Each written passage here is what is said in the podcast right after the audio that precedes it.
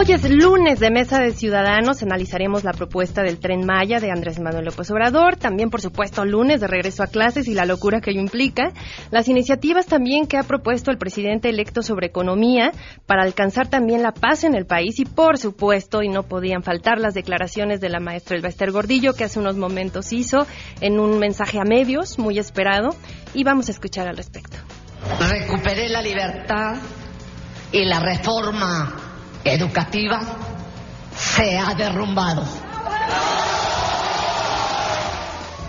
¿Qué tal? Ya hablaremos ampliamente al respecto. Pero bueno, también tenemos, por supuesto, muy buenas noticias y más, así que quédense con nosotros porque así arrancamos este lunes a todo terreno.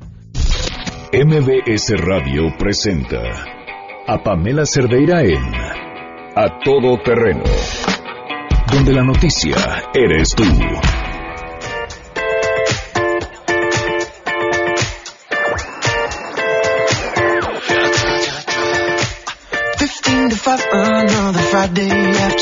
Pues muchas gracias por acompañarnos este lunes a todo terreno. Yo soy Sheila Amador a nombre de mi compañera Pamela Cerdeira, que está disfrutando de unas muy merecidas y necesitadas ya vacaciones. Y pues vamos a hablar de muchos temas, ya escuchamos ahí algunos de los que abordaremos este día. No olviden escribirnos, por favor, eh, a través de WhatsApp al 55 33 32 95 85 y también a cabina en el 51 66 1025, como todos los días. Estamos aquí atendiendo sus mensajes, sus llamadas y en mi Twitter, arroba Sheila René. Y bueno, pues hoy la pregunta es, eh, ¿qué les parece que se someta a consulta la decisión de construir un nuevo aeropuerto en la Ciudad de México? Preguntamos eh, a algunos radioescuchas que nos escuchan casi siempre y que están pendientes de nuestras preguntas y esto fue lo que nos dijeron. Queremos conocer tu opinión a todo terreno ¿Qué te parece que se someta a consulta la decisión de construir el nuevo aeropuerto? Creo que es un error someter a consulta esta construcción si esa consulta es ciudadana. Hay gente que va a querer, hay gente que no va a querer y todos vamos a dar nuestra opinión particular. Creo que la opinión importante sería la de ingenieros, arquitectos, albañiles, gente que se dedique a esto, no lo que pensamos las demás personas. Bueno, a, mi opinión está bien, ya que dicho aeropuerto se construirá con esto de dinero y creo yo que es decisión de todos. La Constitución establece atribuciones a la autoridad y ésta debe ejercerlas. Escudarse en consultas es escurrir el bulto de la responsabilidad pública, es impotencia política y buena dosis de cobardía política. Yo opino que debería haber consulta ciudadana para despejar las dudas que conllevan a la construcción del nuevo aeropuerto, cosa que no hizo el presidente en su momento. Ahora sería bueno que quede transparente este proyecto. La verdad me parece un poco absurdo. Finalmente el gobierno va a acabar haciendo lo que ellos decidan. Siento que nuestro presidente electo le está dando, como vulgarmente se dice, un poco de atole con el dedo al pueblo, haciéndoles creer que su opinión va a contar, cuando finalmente la última opinión los tienen los eruditos en este aspecto y parece ser que, por todo lo que han dicho, la construcción va a seguir adelante. A todo terreno. Pues ahí están sus opiniones y por favor síganos escribiendo. Más adelante vamos a abordar a fondo este tema con nuestra mesa ciudadana y, pues sin duda muy polémico el saber eh, que viene de, ya inminente una, un cambio en el, en el sistema ya del, del, país, en esta cuarta transformación que comenta el presidente electo. Pero bueno, ya lo abordaremos más adelante. Mientras tanto, otro tema que empezó este lunes desde muy temprano a marcar agenda es pues el regreso, el regreso de la maestra El Bester Gordillo y todo lo que implica. Y en la línea está nuestro compañero Adrián Jiménez, que estuvo en ese mensaje a medios que hace unos momentos ofreció el Baester Gordillo. Adrián, buenos días. Hola, ¿qué tal, Sheila? Un saludo afectuoso para ti y el auditorio. Efectivamente, pues a 13 días de que un juez le absolvió por los delitos de crimen organizado y lavado de dinero, el, el Baester Gordillo reapareció públicamente eh, para declararse inocente al asegurar que se le acusó de algo que no cometió con base en un expediente plagado de mentiras y acusaciones falsas. Ataviada en un traje negro, la ex dirigente magisterial mostró la resolución judicial que acredita los motivos por los que obtuvo su libertad después de haber permanecido recluida por más de cinco años. Vamos a escuchar parte de su mensaje. Aquí tienen la imagen que ha predominado durante más de cinco años con respecto a mi persona y es producto de una persecución política de acoso e injusticia. es el producto de un expediente basado en mentiras y acusaciones falsas para hacerme ver culpable de algo que no cometí. Soy inocente acompañada por decenas de maestros que estuvieron al interior del Salón Castillo en un hotel de aquí de, la zona de Polanco y también afuera. El Bester Gordillo lamentó que los profesores hayan sido objeto, dijo, de persecución política con la que se pretendía dividir al gremio y lastimar sus conquistas laborales. En este tenor aseguró que con su libertad también se derrumbó la reforma educativa dijo también pues eh, que se le responsabilizó injustamente a los maestros de la compleja situación educativa por la que atraviesa el país. Manifestó que se prefirió gastar en propaganda que en invertir en un programa de reactivación escolar. Señaló que la educación que hoy tenemos no corresponde al tiempo que vivimos. También eh, dijo que pues eh, van por la excelencia educativa, que debe de haber una educación laica, pública y gratuita. Señaló también que sería injusto pues no reconocer que hubo eh, logros importantes, muchos de ellos en los que participaron los maestros, pero que dijo se vieron opacados por decisiones equívocas tomadas a la luz de un modelo que no debería de ser. También, pues, eh, lamentó y dijo que, que, pues, el Sindicato Nacional de Trabajadores de la Educación está atravesando por un momento muy complejo en su historia, por una crisis gremial y en este sentido dijo que van a recuperar su fortaleza. Vamos a escuchar. Es preciso enfrentar el momento y recuperar su fortaleza con grandeza de espíritu, pero con contundencia, obligados como trabajadores de la educación a protagonizarlo. En mi caso, ejerceré mi libertad, consciente que mi lealtad y mi lugar siempre ha estado y estará al lado de los maestros y las maestras de México. Bueno, comentar que, que señaló el Bester Gordillo que a corto plazo, en lo inmediato, se va a concentrar en, en su familia, quienes padecieron su ausencia, sin que esto implique, dijo, abandonar sus convicciones. Sheila, es el reporte al momento. Muchas gracias, Adrián. Bueno, pues sin duda fuerte, ¿no? La declaración recuperé la libertad y la reforma educativa se ha derrumbado. Yo creo que esa es de las frases más contundentes que le escuchamos hoy a la maestra. Así es, efectivamente fue una frase que, que se oyó en, eh, con, con gran fuerza, con gran contundencia, fue vitoreada, fue aplaudida por los maestros que inclusive pues muchos de ellos se quedaron afuera, el, el lugar estaba a reventar y estuvo pues eh, cobijada por, por los maestros que le celebraron cada una de sus frases. Pues muy bien, Adrián, muchas gracias por la información. Buenas tardes. Buenas tardes. Y bueno, pues otro otro tema que se ha recordado mucho en este espacio, el de Victoria Pamela Salas Martínez, que hoy se cumplen 11 meses, 19 días de su asesinato.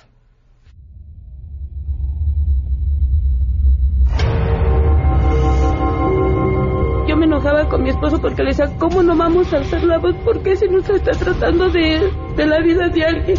Es mi hija y la mataron. ¿Por qué no debemos de pedir información? ¿Por qué no deben de estar ocultando cosas? Ocultando cosas? Victoria, pues nada. Bueno, y pues también hay otras noticias. Voy a saludar con mucho gusto esta mañana a mi compañera Hatsiri Magallanes.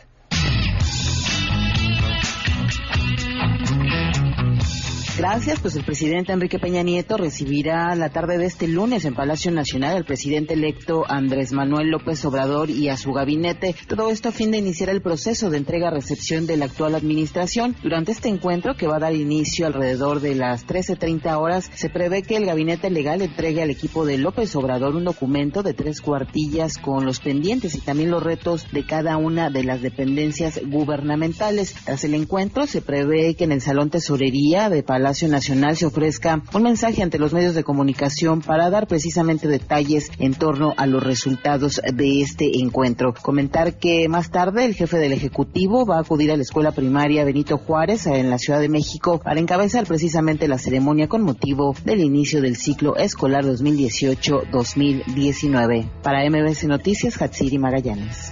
Gracias. La subsecretaria de Prevención del Delito y Participación Ciudadana de la Secretaría de Seguridad Pública Capitalina Zulma Eunice Campos Mata informó que para el regreso a clases de los más de 1.7 millones de estudiantes en la ciudad se implementó un dispositivo especial y un sistema de comunicación con directores de los diferentes planteles a través de un chat. Tras dar el banderazo del inicio del operativo de seguridad Regreso a clases 2018, explicó que dicho chat funcionará en el turno matutino y vespertino para atender cualquier petición de los directores respecto a la seguridad de los alumnos. Están los titulares de las áreas de seguridad de los sectores, de las áreas de las subsecretarías encargadas de la seguridad en la Ciudad de México. Están los responsables de esta seguridad que fueron designados por cada institución que les acabo de comentar. Y la intención de esto es estar pendientes de cualquier evento que se pueda presentar en la Ciudad de México, además del reforzamiento a través de los 28 mil elementos de seguridad pública que se incorporan en este operativo. Dijo que más de 28 mil uniformados participan en las labores de vigilancia y vialidad, donde los estudiantes de nivel preescolar hasta los de nivel superior son lo más importante en este momento, por lo que la Policía Capitalina estará al tanto de cualquier requerimiento, informó Juan Carlos Alarcón. Buenas tardes a ti, buenas tardes también a nuestros amigos del auditorio. La Concanaco informó que el sector turístico alcanzó las expectativas de derrama económica de 378 mil millones de pesos durante la temporada vacacional de verano. Esto a pesar del problema de arribación de sargazo al Mar Caribe y de la alerta de viaje lanzada por el gobierno de Estados Unidos para que sus ciudadanos no visiten cinco estados de México. En un comunicado, la Concanaco, que encabeza José Manuel López Campos, indicó que 67 millones 300 mil paseantes se movilizaron en el país en las vacaciones de julio y agosto, que oficialmente concluyó ayer domingo. Y bueno, destacó la Concanaco que los vacacionistas, 49 millones 700 mil fueron mexicanos y 17 millones 600 mil fueron extranjeros. Indicó que los ingresos económicos captados por el sector turismo de México en esta temporada fueron 4% superiores a los registrados en 2017, cuando llegaron a 363 mil 500 millones de pesos, informó Citlali Sáenz.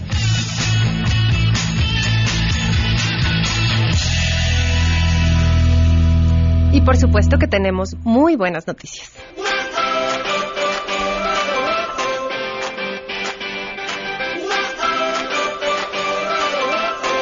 Citlali Science, adelante. Hola Sheila, buenas tardes a ti, también a nuestros amigos del auditorio. Pues la Comisión Nacional de Acuacultura y Pesca informó que en México estamos comiendo mucho mejor y es que se superó la meta de consumo per cápita de pescado o productos del mar que era de 12 kilos al cierre de este sexenio, se logró alcanzar 13 kilos por mexicano. Y es que Mario Aguilar Sánchez, el comisionado de Conapesca, detalló que en 2012 el consumo per cápita era de 8.5 kilos por persona, pero ahora hay mayor conciencia sobre mejorar la nutrición de las familias y por supuesto esto ayuda a uno de los sectores más productivos del sector primario. Vamos a escuchar un referente. En el 2012 el consumo per cápita de estos alimentos extraordinarios era de 8.9 kilogramos por persona. La meta sexenal que trazamos era de 12 kilos. Quiero reportar y aprovechar esta ocasión para anunciar que estamos alcanzando los 13 kilos. Era una meta muy ambiciosa. La propia FAO nos dijo moderen sus, sus metas. Generalmente el promedio en 5 años de crecimiento son 2 kilos. Estamos, y en, cuando se alinean las políticas públicas y los productores, andamos ya en 13 kilos y es una buena noticia para la salud. Daría un dato más. La Organización Mundial de la Salud recomienda que en términos de nutrición y de salud el consumo per cápita sea de 12 kilos. Ya superamos también esa meta. En el marco de la clausura del primer foro internacional de acuacultura ornamental y acuarismo, Aguilar Sánchez detalló que el sector es robusto y que es uno de los subsectores que más crece dentro del sector primario de nuestro país. les me reporta al auditorio. Muchas gracias, Itlali. Buenos días. Buenas tardes. Tardes, ¿verdad? Y yo que sigo con los buenos días. Bueno, pues es que uno que se levanta tan temprano y empieza tan temprano, pero bueno, muchas gracias a Citlali. Y bueno, también, por supuesto, recordarles a todos nuestros radioescuchas que quieran cumplir su sueño de ser locutor y participar en un programa de radio en una de nuestras frecuencias. Esta es oportunidad, los invitamos a nuestro curso de locución que se va a impartir en el Centro de Capacitación MBS. Llama al 5681-2087 o visita la página www.centrombs.com y no te quedes fuera. Si te perdiste el programa A Todo Terreno con Pamela Cerdeira, lo puedes escuchar descargando nuestro podcast en www.noticiasmbs.com. Pamela Cerdeira está de regreso en A Todo Terreno. Únete a nuestra comunidad en facebook.com, diagonal Pam Cerdeira. Continuamos.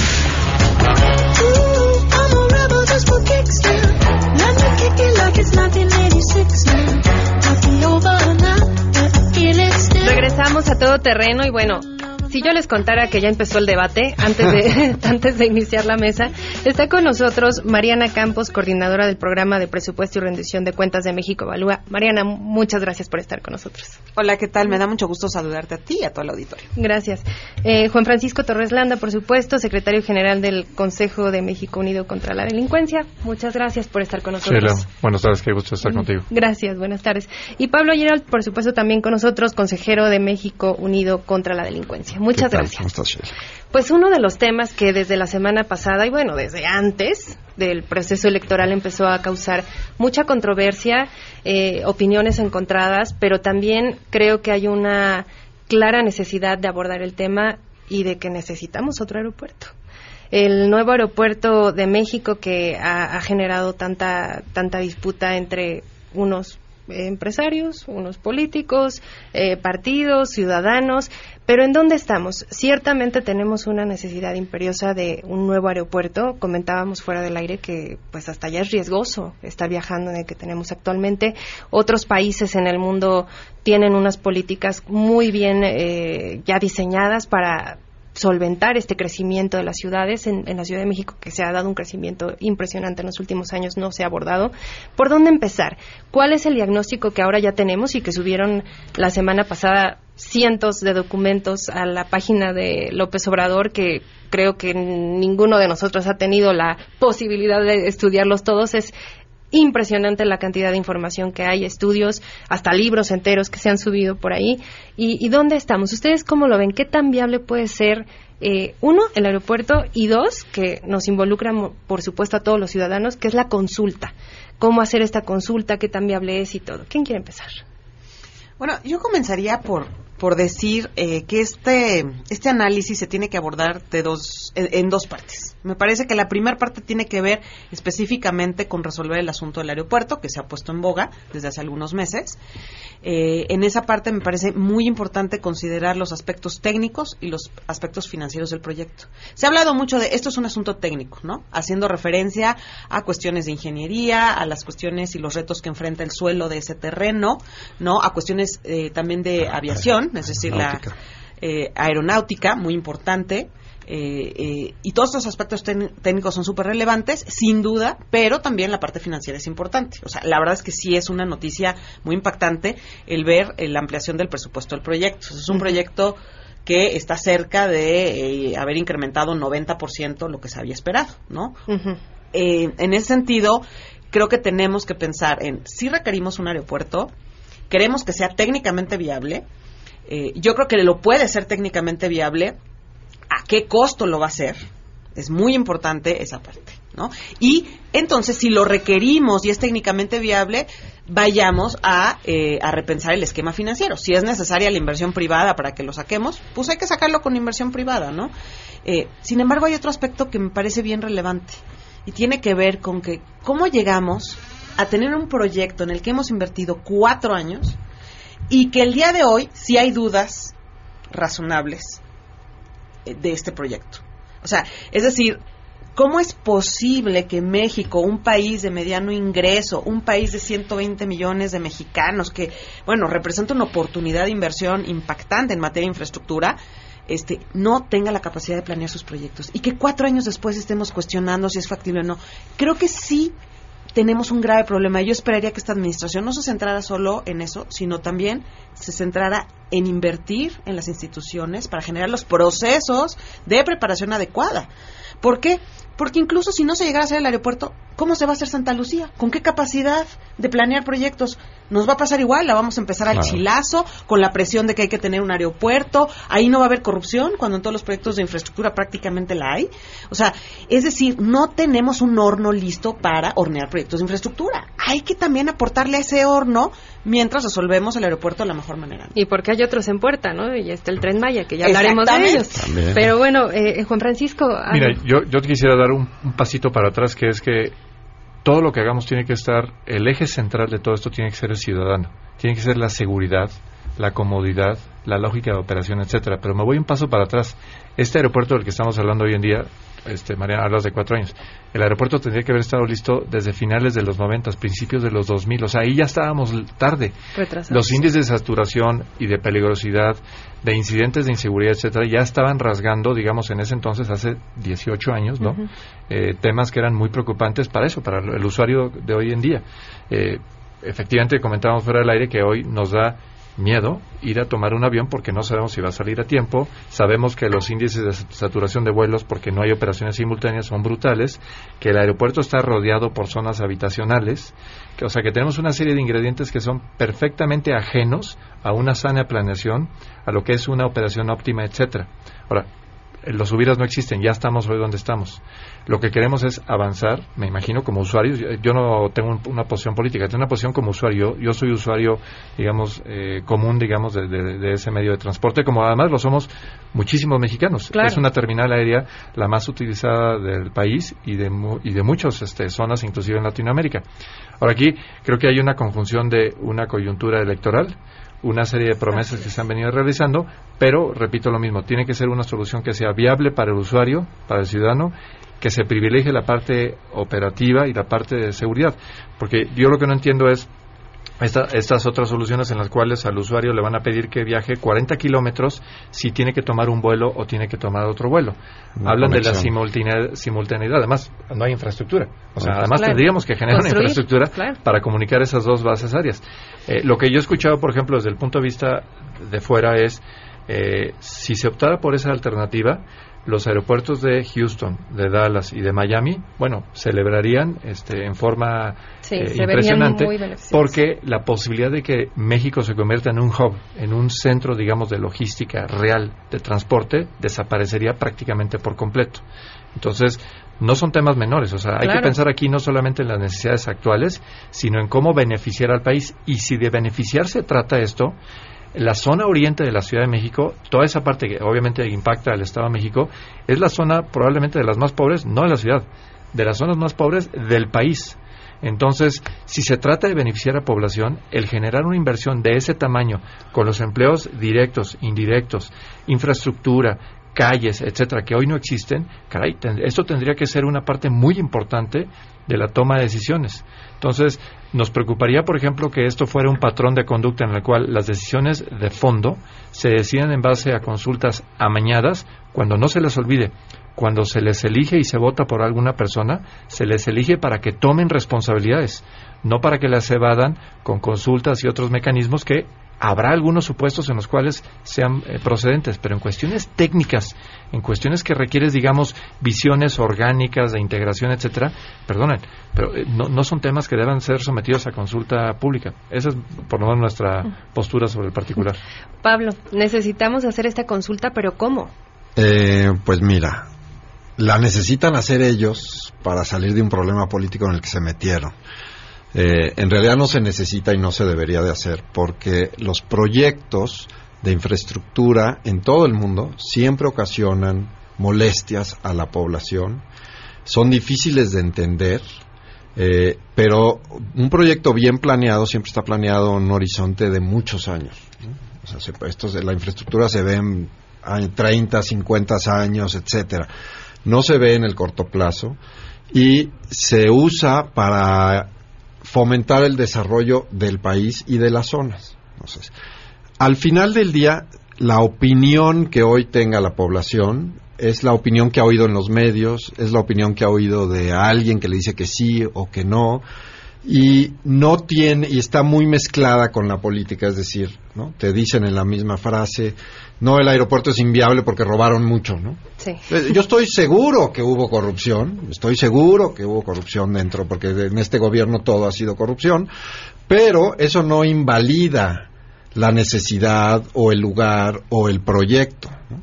Lo que deberían de estar diciendo es los vamos a perseguir, les vamos a quitar el dinero, lo vamos a regresar ese dinero y vamos a seguir con la obra, ¿no? Para que nos cueste menos. No porque hubo corrupción entonces inviable. Entonces a mí se me hace que esta decisión es una decisión eh, política y es una decisión que técnicamente en un valle como el Valle de la Ciudad de México es inviable hacer cualquier otra cosa. Eh, se tiene que tomar la decisión, ya se tomó la decisión de hacerlo ahí, ya se había tomado hace 20 años con Atenco y ahora se tomó porque es el único lugar en donde se puede hacer realmente por todos los demás factores. Ahora, que es un aeropuerto que está sobre un lago, que eso nos va a costar mucho dinero de mantenimiento, que eso va a ser un problema, por supuesto que va a ser un problema y nos va a costar, igual que el que está hoy.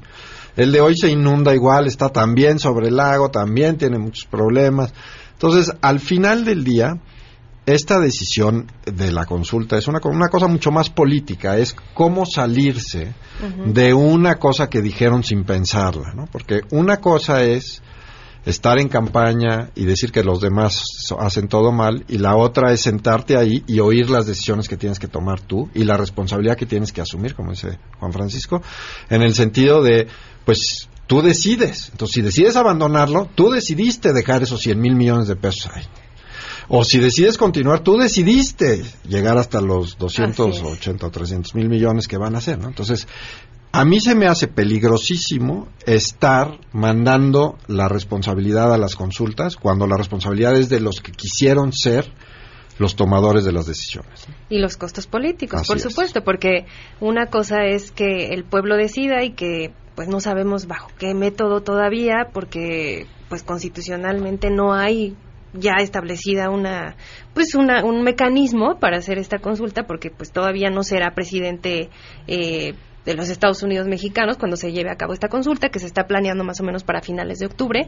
Pero por otro lado también está esto que comentaban eh, pues no será responsabilidad solamente del ejecutivo sino que se consultará quién sabe cómo a los ciudadanos que además ni somos expertos Claro. ni mucho menos tenemos los conocimientos necesarios para poder dar una opinión en un sentido o en otro, ¿eh? Cualquiera de las dos podría podría Y ganar. El, el tren Maya también se va a Y ir a el Tren consulta. Maya iba ¿O cuáles otras sí van a ir a consulta y cuáles no? Las refinerías. si les parece, hablamos de esto sí, regresando, después de porque la pausa. tengo un punto porque- de vista distinto. Perfecto. Regresamos. Queremos conocer tus historias. Comunícate al 5166-1025. Pamela Cerdeira. A todo terreno. Donde la noticia eres tú. Volvemos. Estamos de regreso. Síguenos en Twitter. Arroba Pam Cerdeira. Todo terreno. Donde la noticia eres tú. Continuamos.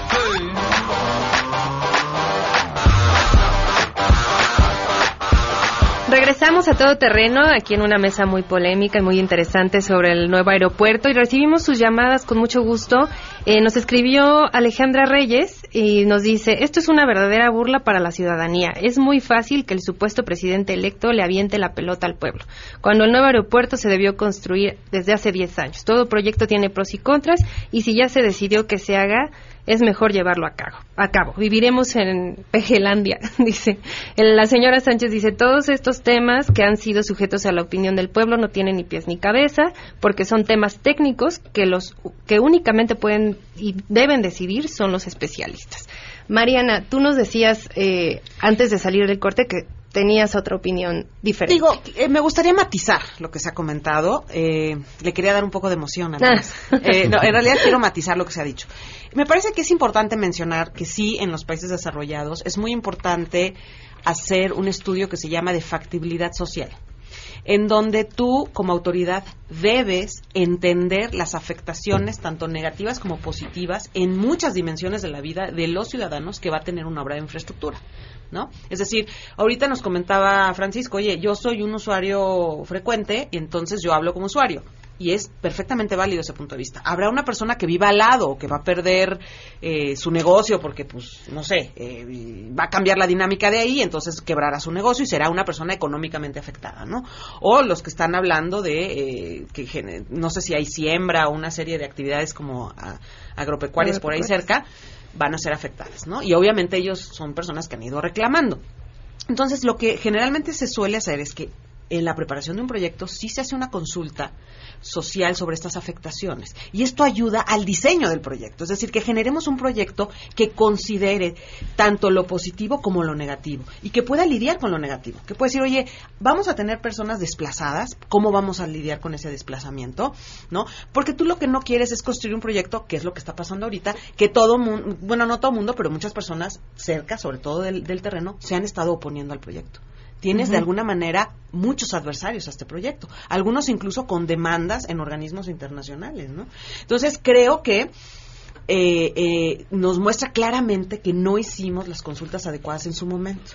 Ok, el hubiera no existe. Ya estamos en la consulta actual, pues tendríamos entonces que, en mi opinión, dirigir las preguntas hacia ese tipo de cosas. Es decir, cómo tú te beneficia, te afecta, y es utilizarlo como un insumo para ver cómo en este momento se puede retroalimentar el proyecto, pero no la, la, la, pregunta de este, lo hacemos o no lo hacemos, ¿no? Es decir, tú quieres conocer las afectaciones positivas y negativas hacia la población para ver si en este punto puedes lidiar con todos estos opositores que hay al proyecto en distintos sentidos. ¿Y cómo mitigar? Y cómo mitigar, pero no es una decisión, yo creo que la decisión de hacerlo no atañe a quien tiene que ser responsable en su momento de incluso lo que termine siendo el aeropuerto. Es que justo yo creo que ese es el punto en el que ahora estamos ya enfrentándonos unos a otros y en lo que comentábamos en redes sociales ya es una polarización tremenda de por sí lo que nos dejó el, proceso electoral y ahora hay muchos elementos que se suman. Pero nosotros sin ser especialistas, ni técnicos, ni expertos en la materia, ¿cómo podemos emitir una opinión informada, responsable y que además aporte elementos verdaderamente esenciales para que esto camine o no? Las preguntas tienen que ver, pero cómo se puede realizar una consulta, quién debería realizarla, qué instancias, si tiene que ser netamente ciudadana y que esto no se nos contamine y que al rato también parezca político. ¿Cómo ven este punto? Mira, yo creo que creo que lo decíamos ahorita también fuera del aire. Mucho de esto tiene que ver con la consulta. Y uno, insisto, yo volvería a decir, esto no es materia de una consulta, pero bueno, ya estamos en ese redil, ni modo. Eh, creo que tiene que ver con cómo se formula la consulta. La realidad es que en función de cómo generes las preguntas, prácticamente el resultado está anticipado. Es decir, si yo pongo una, una, pregunta, una consulta, oye, ¿a ti te interesaría tener un aeropuerto que tiene un índice de peligrosidad de tanto? ¿Tiene, ¿Te interesa tener un, un aeropuerto que vas a dedicar tres horas para el traslado de una terminal a otra? ¿Te interesaría tener, o sea... Sí, inducidas completamente. Puedes inducir absolutamente el sentido de la consulta. Entonces, por eso es que este tipo de cuestiones que son técnicas, operativas, etcétera, no deberían ser. Lo que más nos preocupa es, uno, llegar a un resultado no idóneo para el país, y yo digo para todo, y hay que mitigar los daños y los impactos, estoy totalmente de acuerdo, y hay que ver, seguramente hay afectación. Si yo abro una calle ahorita aquí al lado, va a haber afectados, pero a lo mejor hay un interés público que determina que esa calle sea necesaria. Ahora, veamos cómo eh, trabajamos con los afectados. Pero aquí lo que nos preocupa es dejar un daño permanente, que la polarización de la que hablamos hoy en día sea todavía peor, y agrégale, y toco madera, no sé qué es de madera aquí, pero hay mucho de madera. este, agrégale un incidente de, inseguridad y, y, entonces esto se puede volver algo súper complicado de manejar, porque cuando ya haya lesionados o muertos, porque lamentablemente se vino lo que todo el mundo sabe puede suceder, este, ahorita decíamos, si tú estás, por ejemplo, en Guadalajara o Monterrey y tú llegas puntualmente al aeropuerto, sabes que tu vuelo no va a salir a tiempo. Porque todos los vuelos, hay tal nivel de saturación de operaciones aquí que con que uno se retrase, automáticamente es un efecto dominó y todos los demás ya no van a poder llegar en el momento adecuado. Entonces, es una cuestión que es obvio que ya no estamos en niveles óptimos. Tú ves las terminales aéreas y están cayéndose a pedazos, ¿no? Eh, o sea, de que la pregunta si se hace o no, no es la pregunta. La pregunta es qué tan rápido lo podemos hacer, cómo podemos auditar, a qué costo y cómo lo financiamos. Porque exactamente, la pregunta es, cómo lo financiamos, porque ahí sí creo, y en ese sentido sí creo que es, es motivo de preocupación. O sea, repito, el que tengamos una ampliación de la cual los responsables actuales no nos estuvieron informando. O sea, México Evalúa estuvo insistiendo tremendamente con ellos eh, y, no siempre bienvenidas nuestras sugerencias de que era imperante que ellos cumplieran con la obligación de publicar el avance físico financiero del proyecto. Y no lo hicieron durante años. Se acaba de publicar en julio que han dicho que va a 30%, lo cual, bueno, creo que es auditable, pero el punto es, eh, si es una sorpresa, de alguna manera, no sorpresa porque ya no lo esperábamos, porque esa es la tradición en los proyectos de infraestructura, pero digo, si es un tema a considerar importante, ¿no? Pero más bien es, es factible cómo le hacemos, a qué costo es factible, cómo lo financiamos. Ahora, sí es importante que estas consultas eh, eh, apunten a lo que debe ser, ¿no? Es decir, si esta ya se anunció, bueno, ¿cómo van a ser los siguientes proyectos de infraestructura? Que se van a preparar en esta administración. Sí, porque este es solo uno de ¿Cómo él va a lograr, del horno que yo hablaba hace rato, mejorar nuestro horno para cocinar los proyectos de infraestructura? Porque el que actual no funciona. O sea, el, el, el actual se toman decisiones políticas por encima de las decisiones financieras y técnicas y eso no puede seguir. México nunca va a tener ni la cuarta república ni va a ser un país desarrollado mientras en un tema tan clave para el desarrollo no logremos hacerlo mucho más efectivo y eficiente. Y esto requiere cambios. El día de hoy la política de infraestructura está en lineamiento ni siquiera tenemos una ley de infraestructura. O sea, ya no, ya estamos rezagados con respecto a los países eh, parecidos a nosotros, como son los de América Latina. o sea, Colombia, Perú, ¿por qué nosotros no tenemos una ley de infraestructura que ordene nuestro proceso de preparación de proyectos, que considere la consulta apropiada en el momento apropiado? Y con las instituciones o los organismos apropiados. Pablo. Pues sí, mira, el, eh, la consulta, regresando un poquito para atrás al tema de la consulta, la consulta es un tema político y la van a hacer sí o sí. No la van a hacer como debería de ser, es decir, en la Constitución hay un tema de cómo se debe de hacer la consulta se dice quién debe hacer las preguntas para que no las haga el político interesado y las, las dirija, como dice Juan Francisco. Pero bueno, hay que entender esto como lo que es, un proceso político de una decisión que tomaron ellos antes y que se están dando cuenta a la hora de llegar a la, a la realidad, pues que la realidad gana y que la política y el gritar tiene su momento, pero a la hora de tomar las decisiones, pues las tienen que tomar. Y lo mismo que decía Mariana, que es súper importante, lo mismo debemos de hacer con todos los proyectos del país, ¿no? Que él ya anunció que no solo va a ser una refinería, sino dónde la va a hacer. no, bueno, a mí lo, lo, que más me importa de todo esto es otra vez esa toma de decisión de yo la voy a hacer en Tabasco porque soy de Tabasco, porque se las debo, porque se las prometí, porque no tiene nada que ver con de dónde está sacando la producción hoy México de petróleo, de dónde va a venir, si el petróleo que vamos a procesar es petróleo pesado que está allá o vamos a tener que importar petróleo de otro lado y entonces lo vamos a importar de Houston y no nada de las consideraciones de la rentabilidad de un proyecto. y de la rentabilidad de un proyecto. Técnicas están ahí, nada más decidió alguien, él, dónde va a ser. Y lo mismo con el tren. Entonces tenemos que hacer una un mecanismo técnico de análisis que no sea político de proyectos y que sí le diga, bueno, pues si se necesita o no se necesita y si se necesita este es el lugar idóneo para hacerla, ¿no? Es como las carreteras. El país debería de tener hoy un plan a 100 años ya de carreteras, porque ya sabemos dónde están los crecimientos, dónde van a ser, dónde no hay, qué hay. No es una cosa que no se pueda planear. En todo el mundo, se planean el desarrollo de las ciudades. O sea, en las ciudades europeas tienen 150 años de planeación de una ciudad hoy, de todo lo que va a suceder. Y ya lo tienen previsto y, va, y van haciendo la infraestructura hidráulica y la infraestructura carretera y de trenes y todo, y poco a poco lo van metiendo planeado. No hay una sola razón por la que no lo podamos hacer, excepto que nuestros políticos quieren colgarse las medallas. Esa es la verdad. Incompetencia. Es que, no, perdón, nos venden la definición. Es decir, cuando esta definición podría obedecer a un proceso institucional, objetivo, previo, porque entran los políticos al cargo y ¿qué proyectos hacemos? A ver, ¿cuáles se les ocurre? Platiquemos con algunos expertos. No, así no vamos a desarrollar México. Requerimos un proceso institucional. Pero si tú tienes ese pero si tú tienes ese, ciudadano también. ese proceso institucional, le quitas el poder a un político de decir esta refinería se hace para mi pueblo. Desde sus distintas organizaciones ha habido acercamiento, ha habido algún tipo de, no sé, pues plática, charla con el equipo del presidente electo.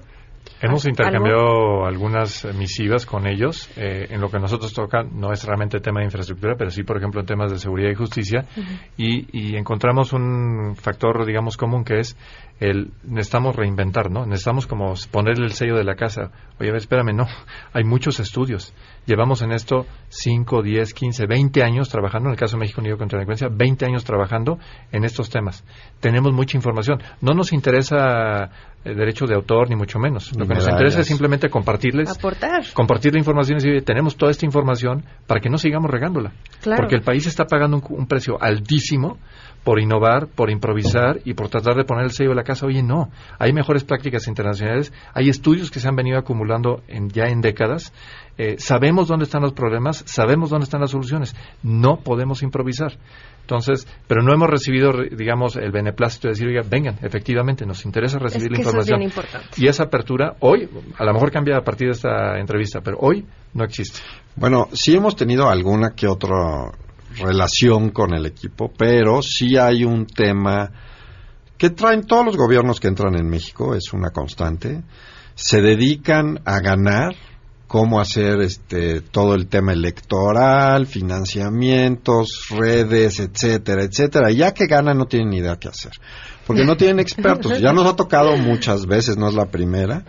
No tienen ni idea. Algunos de estos gobiernos toman el conocimiento de los entrantes, por ejemplo, eso fue el- eh, la cumbre ciudadana en 2012. Eh, les, se les dio mucha información, se hicieron muchas mesas en donde ellos recibieron eh, temas que luego los convirtieron en parte del Pacto por México y el, y el plan de gobierno. Y yo siento un poco que lo que les está pasando ahora en Morena es que por querer seguir en los medios diario, han dejado la oportunidad de oír el conocimiento que existe, de aprender de todo sin tener que decir nada para luego desdecirse. Y tienen meses, que es una cosa de las que eh, esta transición tan larga, que es Sí, muy larga, por un lado es buena porque sí les da tiempo de aprender, pero no lo están aprovechando. Y entonces cuando dicen las cosas sin saber el fondo y la realidad del país, pues se enfrentan a este tipo de cosas como lo del aeropuerto, de gritarlo sin tener el análisis final y entonces tienes que tomar una decisión basada en una cosa que dijiste en un momento en que no tenías toda la información. Incluso yo, creo- Evalúa yo creo que en México Evalúa hemos podido tener acercamiento mm, escaso todavía, en mi opinión. Eh, nos han, eh, para presentar algunos temas, hay que decir que México Evalúa tiene varias líneas de investigación. Tenemos tema de justicia, seguridad pública, presupuesto, obra pública. Entonces, eh, hemos podido vertir ya las recomendaciones de algunos temas, pero no de todos. Eh, y en el momento en el que hemos hecho contacto, nos han dicho que, bueno, están sobrepasados con el, eh, lo- lo- la carga que traen ahorita el equipo de transición, que por supuesto eh, nos van a escuchar y nos han dado como por ahí de septiembre, o sea, ya que empieza el periodo legislativo, nos han dado eh, que por ahí es que nos vamos a poder reunir con más calma, ¿no? Yo espero que Ojalá. Espero que se haga Es muy porque necesario. te voy a decir una cosa y en eso coincido mucho con con Pablo, o sea, esto no es un tema de un partido de un color. O sea, si tú te quieres parecer a un país desarrollado, tienes que entender por qué se desarrolló un país, ¿no? Y en el caso de la infraestructura, los países que tienen, eh, son el top 10 de infraestructura, que están rankeados, hay un ranking, esos países tienen procesos muy sólidos de planeación y preparación de infraestructura, que es apartidista, que es completamente técnico, donde hacen sus análisis de, eh, de inventarios de infraestructura y además entienden la vocación económica del país y los proyectos se diseñan en función de esa Claro. eh, vocación económica o de las necesidades sociales. Entonces, es bien importante tener nuestro órgano de infraestructura partidista y empezar a construir esos procesos, porque si no, lamentablemente van a caer en los mismos vicios que los demás Sí. gobiernos. Eh, cuando tú no tienes preparado el proyecto, pues imagínate los sobrecostos que te, que te pueden poner los contratistas. Sí. Porque tú no tienes una definición. Entonces, puede ser por corrupción o puede ser por falta de planeación y ahí van a caer. Entonces, va a ser una decepción tremenda para la sociedad el que se den escándalos de corrupción en este sexenio en donde Y hay una también expectativa tan con poca transparencia, porque Sí. sin duda la transparencia nos va a ayudar a, a tanto a que la ciudadanía esté informada y también a señalar, porque estamos acostumbrados a señalar, pues sí, la oposición, y, pero ahora eh, se ve Claro. difícil ¿Sabes esa parte, ayudaría ¿no? No, mucho. además ganaron, ganaron Claro. de una manera que no han entendido bien. ¿no? Ellos creen que es una bendición, pero no lo es, porque no tienen a quién echarle la culpa de nada. Así es. Es decir, una vez que entren el primero de diciembre, un año después, todo lo que haya pasado en México van a ser responsables de él. Porque no hay de que fue la oposición, fue el gobierno Sobre anterior. todo si no están abiertos fue- a escuchar a la Claro. oposición y escuchar a la sociedad civil y a otros. Porque, consenso. Pues claro, sí. porque si tú concentras el poder y no lo compartes, pues Sí. entonces vas a ser Otra el- vez autori- autoritarismo, Sí, ¿no? Y no, serías el pero absolutamente culpable es como el PRI de, de- de principios del siglo XX y de, ¿no? Que, al final, pues cuando te dicen de quién era la culpa, pues del PRI porque hacía todo, eran todo. Importantísimo, importantísimo No, pues- que la participación ciudadana esté abierta. Se nos acaba el tiempo, sin duda da para muchas mesas más y ya habrá otros temas en el tren, bueno, muchos más. Pero Mariana Campos, muchas gracias por estar con nosotros. Juan Francisco Torres Landa, muchísimas gracias. Gracias, y Pablo Giral también, muchísimas gracias. No, a ti. Muy buenas tardes. Y a informarse bien. A informarse bien, claro que sí. Y bueno, pues si tienes una startup o pyme, o pyme y buscas fortalecer tu productividad o imagen, Axtel Extremo Negocios te ofrece un Internet simétrico con gran calidad de navegación y la misma velocidad tanto para enviar como para recibir archivos en solo segundos. También podrás realizar transacciones rápidas y seguras, hacer videollamadas estables y mucho más. Con opciones desde 30 hasta 200 megas, incluye respaldo de información, soporte técnico especializado y telefonía ilimitada para tu negocio. Todo desde 418 pesos al mes, sin plazos forzosos.